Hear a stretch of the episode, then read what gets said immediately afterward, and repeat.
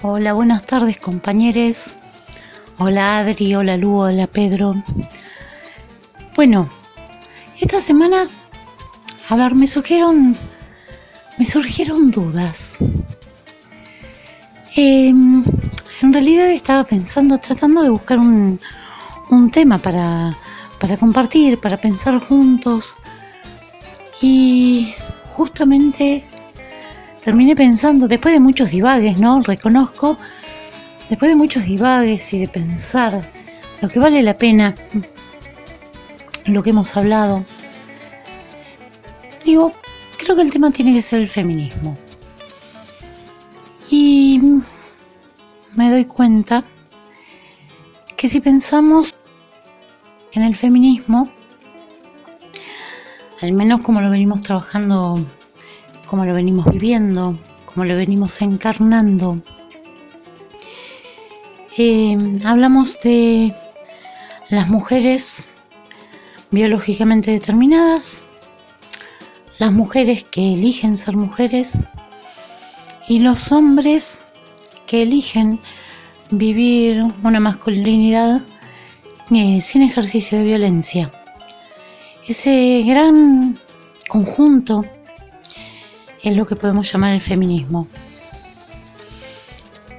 Nos enfrentamos a las violencias que ejercen em, el modelo de hombre violento.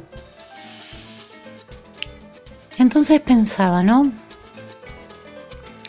Es muy abarcativo, creo que dentro del feminismo estamos todos los géneros, menos aquel que necesita sostener el privilegio de oprimir a otros, a otras, a otros. Debe ser más grande de lo que creemos. Pero por otro lado pensaba, ¿no? ¿Cómo está, cómo, cómo nos costó, por ejemplo, eh, el debate que todavía sigue existiendo de esta cuestión de presidenta? Recuerdan, ¿no? Cuando Cristina decía, acostúmbrense, presidenta. Y resulta que desde la Real Academia Española, cinco hombres en España que la dirigen decían no, es incorrecto. Y la gramática que está sancionada y con la que nos manejamos desde hace mucho tiempo, desde que nos invadieron y nos colonizaron, establece que no, que es incorrecto. Y resulta que hoy me parece que podemos decir la presidente, la señora presidente, la señora vicepresidente, y eso no le resta nada de mérito a esa dirigente política. Sea que, que estemos a favor o en contra, ¿no? No podemos negar su figura. Pero eh, también pensaba ¿no? en esto del debate, en esto del discurso. El discurso y, el lenguaje siempre es profundamente político, político y vuelvo al principio. ¿Quiénes estamos dentro del feminismo? ¿Quiénes somos parte del feminismo? ¿Quiénes nos identificamos con las luchas del feminismo? Y entonces pensé que actualmente, y por primera vez en la historia, existe el Ministerio de la Mujer, el Género y las Diversidades. Lo que sería el Ministerio del Feminismo, ¿no? Podríamos hablar así. Porque estamos las mujeres, la mirada de género y las diversidades, todos englobados en una cartera política o en una idea o en un concepto que tiene que ser transversal al resto de las políticas. Y por otro lado, bueno, casualmente hace un ratito veía que estaba el ministro de Economía hablando sobre los graves problemas que tenemos, por supuesto, nadie escapa de eso. Y esos graves problemas que nos atraviesan a la gran mayoría de los argentinos, porque por supuesto sabemos que unos cuantos se benefician, eh, están en manos de un hombre siguen en manos del hombre. Y decía, pucha, ¿qué haría Martín Guzmán si le dieran el Ministerio de las Mujeres, los Géneros y las Diversidades? Digo Martín Guzmán porque lo escuchaba él y se me ocurrió, ¿no? Pero podríamos hablar de cualquiera, eh, no sé, el, canciller o el ministro de las Públicas o el ministro de Desarrollo, cualquiera de ellos. ¿Por qué? Ninguno de ellos se pone al frente del Ministerio de la Mujer, el género y las diversidades. Y se me ocurre pensar que dentro de los feminismos seguimos estando solo aquellos que tenemos un motivo. Y hay muy pocos, muy pocos ejemplos donde alguien se pone de este lado incluso renunciando a sus privilegios. Y acá me pongo a pensar nuevamente, ¿no? ¿Qué hombre conozco que trabaja a favor de terminar con las violencias que fueron el privilegio de su género durante tanto tiempo? ¿Qué hombre podría ocupar ese cargo que hoy ocupa la, la ministra Eli Gómez Alcorta? ¿Cuántos hombres hay que digan, eh, me pongo de este lado y denuncio porque no tolero más la violencia contra las mujeres, no tolero más la violencia contra las disidencias, no tolero más que se crea que un hombre es menos hombre porque no se parece a mí. ¿Cuántos hay de esos? Conozco uno. Está en el equipo. El otro día Adri lo mencionaba. ¿Cuánto más hombre es Pedro? al estar dentro de este equipo, al laburar codo a codo con nosotras, en esto de construir una perspectiva de género, en esto de visibilizar las violencias y en esto de no callarse. Me gustaría conocer muchos, pero mi pregunta es, entonces, ¿quiénes formamos el feminismo? Y si seguimos siendo les mismes, quienes estemos de este lado. ¿Va a cambiar? ¿Vamos a lograr un cambio profundo, verdadero, significativo? ¿Cuántas generaciones va a costar? Esa es mi duda, ese es mi conflicto en este momento. Eso es lo que me hace ver que la tarea sigue siendo enorme. Compañeros, seguimos pensando en estas cosas todos juntos. Hola, ¿cómo están en la mesa? Compañeras, compañeros, Lu, Adri, Pedro.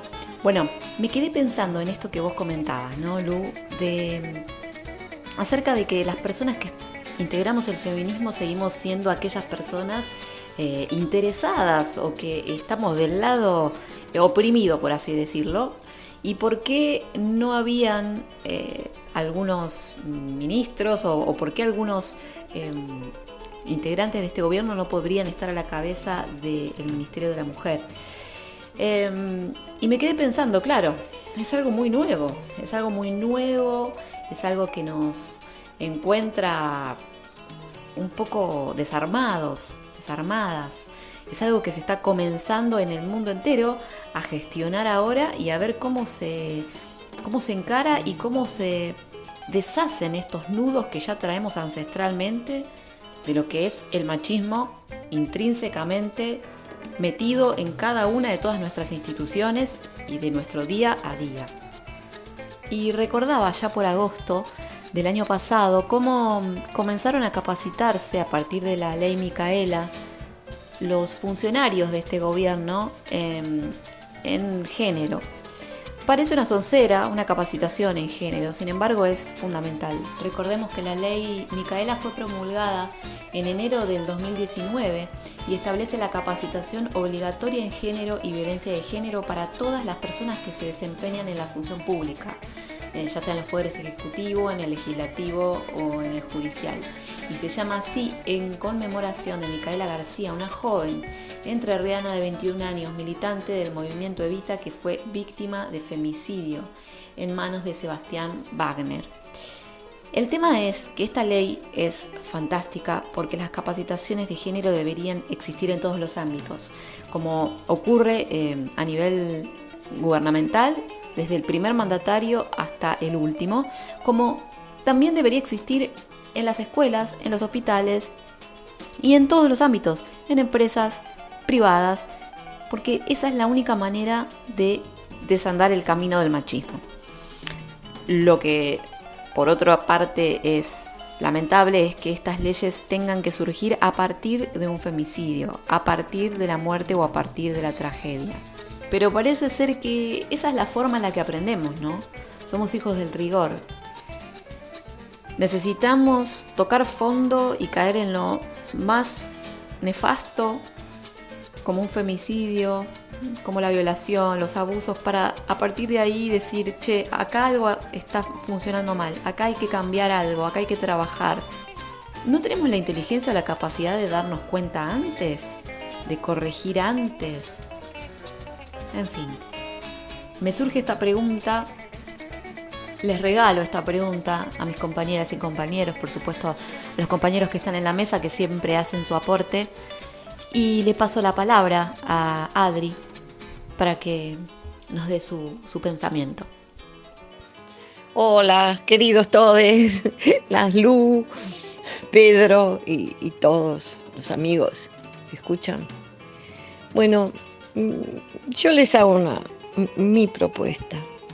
Mi propuesta en este, en este caso, y continuando con este tema, es que tratemos de ver pues un poco el feminismo desde adentro. con toda esa heterogeneidad profunda que, tiene nuestro movimiento. Y yo les voy a, decir cómo me sitúo yo.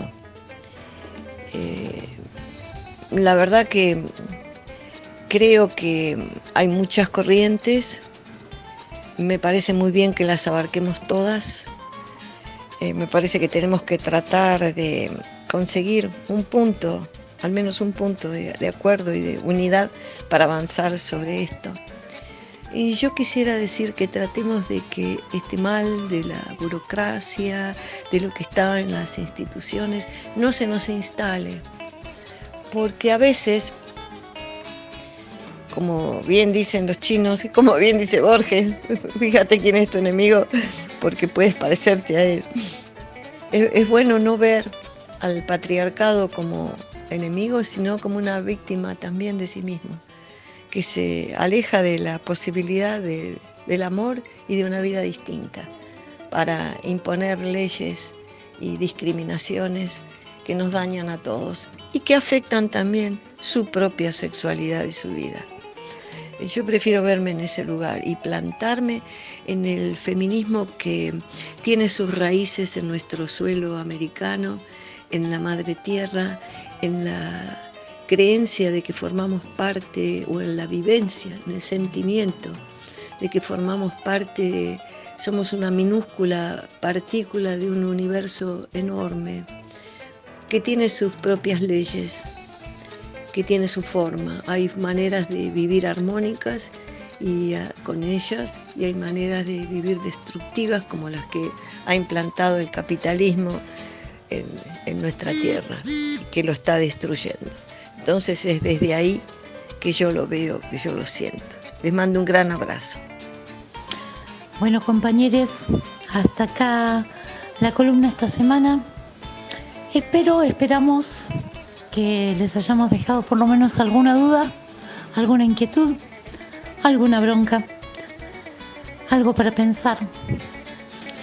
Nosotros somos Lucialpi, Loy Garzábal, Adriana Martínez y Pedro Palacios. Nos despedimos hasta la semana que viene y les convidamos para que escuchen, para que nos acompañen a escuchar el tema Conjuro de la banda Otro Puerto, que nos parece que quizás en algún acorde, en algún sonido, en algún compás, de este conjuro puedan encontrar alguna de las respuestas a tantas dudas. Nos escuchamos la semana que viene.